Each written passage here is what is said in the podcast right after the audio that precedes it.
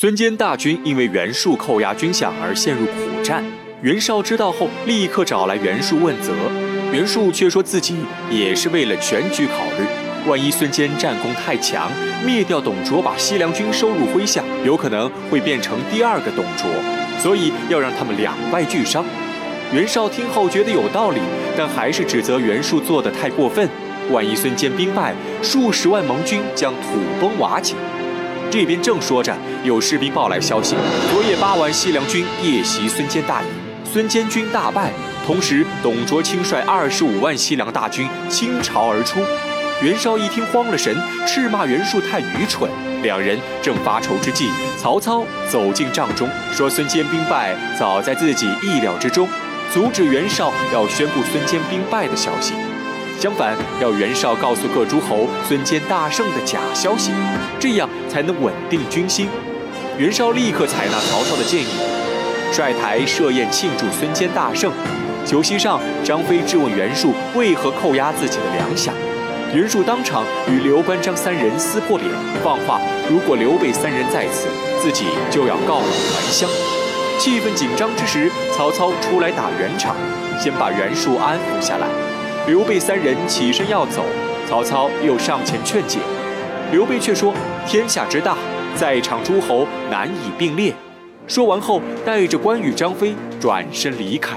此时，在城外，董卓率西凉大军在远处埋伏，让吕布带着百骑去城下引战，想把袁绍引出来后一网打尽。吕布却表示不需要百骑，自己一人前去便可。吕布只身来到城下闯关。袁绍召集众人商议，个人纷纷推出自己手下大将，报信士兵却说大将韩勇、刘三刀和王冲三人早已出战吕布，不到三个回合，三人却分别被吕布斩于马下。一听消息，在场众人纷纷色变，袁绍没办法，只能下令紧闭城门，任何人不得擅自出战。吕布一看没人敢出来应战，弯弓搭箭，将城门上的诸侯大旗纷纷射断，同时大骂袁绍等诸侯。在城里的诸侯耳中听着吕布的骂声，个个面色尴尬，却又碍于吕布的威名不敢出战，只能忍气吞声。眼看气氛越来越尴尬，曹操起身表示愿意为盟军出谋划策。一番分析后，曹操识破董卓用心，建议盟军三个时辰内不可出战。中午过后，等西凉军人困马乏，再率军杀出，必定能打败董卓。众诸侯全都同意，但刘岱却突然起身责问袁术为何不给自己发粮草。马腾也质问袁绍答应给自己的兵马为何不见踪影。众人本就各有摩擦，这下全部打成一团。曹操劝解无果后，气得摔门而出。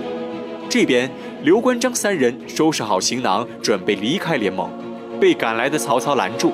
曹操想让刘备先跟随自己，刘备却知道曹操与自己不是一路人，婉言拒绝曹操的邀请。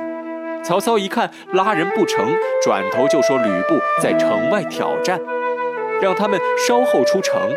曹操使出激将法，把吕布吹得天下无敌。张飞和关羽听了很不服气，都想找吕布单挑。刘备没有办法，只能下令让张飞出战吕布。他和关羽在旁边列阵。张飞一出城门，就大骂吕布是三姓家奴。吕布气得二话不说，拿起方天画戟攻向张飞。张飞以攻为守，二人第一回合竟打了个平手。第二回合，双方都用上了真本事。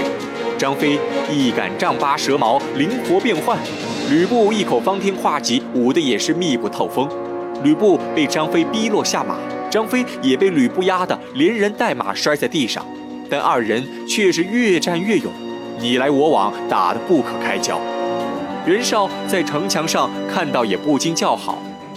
转眼之间，张飞与吕布缠斗已有几十招，却不分胜负。正在僵持之际，吕布抓住张飞一个破绽，利用栅栏直接挑飞了张飞的蛇矛。张飞失去武器，没法还手，被吕布打落下马。眼看吕布就要刀斩张飞，一旁略阵的关羽见势不对，骑马脱刀出战救下张飞。缓过来的张飞捡回武器，重返战场，和关羽一起大战吕布。吕布以一敌二，竟然丝毫不落下风。但毕竟关羽与张飞也不是常人，争斗数十回合后，吕布已经渐落下风。张飞在争斗中抓住机会，用蛇矛压住吕布的武器。一旁的关羽顺手就是一刀劈来，眼看吕布在马上已经无从躲避。此时场外的刘备拔出雌雄双股剑，打飞关羽大刀。惊魂未定的吕布连忙勒马，与三人拉开距离。刘备表示，他们三人杀掉吕布易如反掌，但念及吕布是个英雄，想要让他归顺朝廷。话没说几句，暴脾气的张飞不想再听刘备啰嗦，一声大吼，挺矛继续攻向吕布。吕布无奈，只能被迫迎战。四人重新激战在一起，但刘备无意杀吕布，反而总帮吕布解围。吕布却并不领情，将刘备打落马下，差点杀掉刘备。幸好被关羽、张飞解救，这下刘备不再留守，三兄弟使出全力围攻吕布。吕布架不住三人全力出手，使出一招横扫马腿，逼退三人后，骑上赤兔马就逃出战场。张飞不听刘备阻拦，执意要追杀董卓。兄弟三人追进董卓大军的埋伏圈，城墙上观战的袁绍听信曹操的建议，下令全军出击迎战董卓。曹操成功把众人忽悠出去后，却带领自己的人马前往虎牢关，准备偷袭洛阳。一场大战过后，袁绍联盟攻破虎牢关，董卓率兵退回洛阳城。眼看形势危机，董卓决定放弃洛阳，迁都长安。离开前，还在洛阳城放了一场大火。可惜百年汉都洛阳，一夜之间被焚为灰烬。另一边，曹操与孙坚大军会合，提议兵分两路。自己率骑兵去追杀董卓，让孙坚带步兵进军洛阳。不知曹操套路的孙坚欣然答应，把自己所有的骑兵交付曹操。那曹操究竟能不能实现自己的阴谋呢？欲知后事如何，且听下回分解。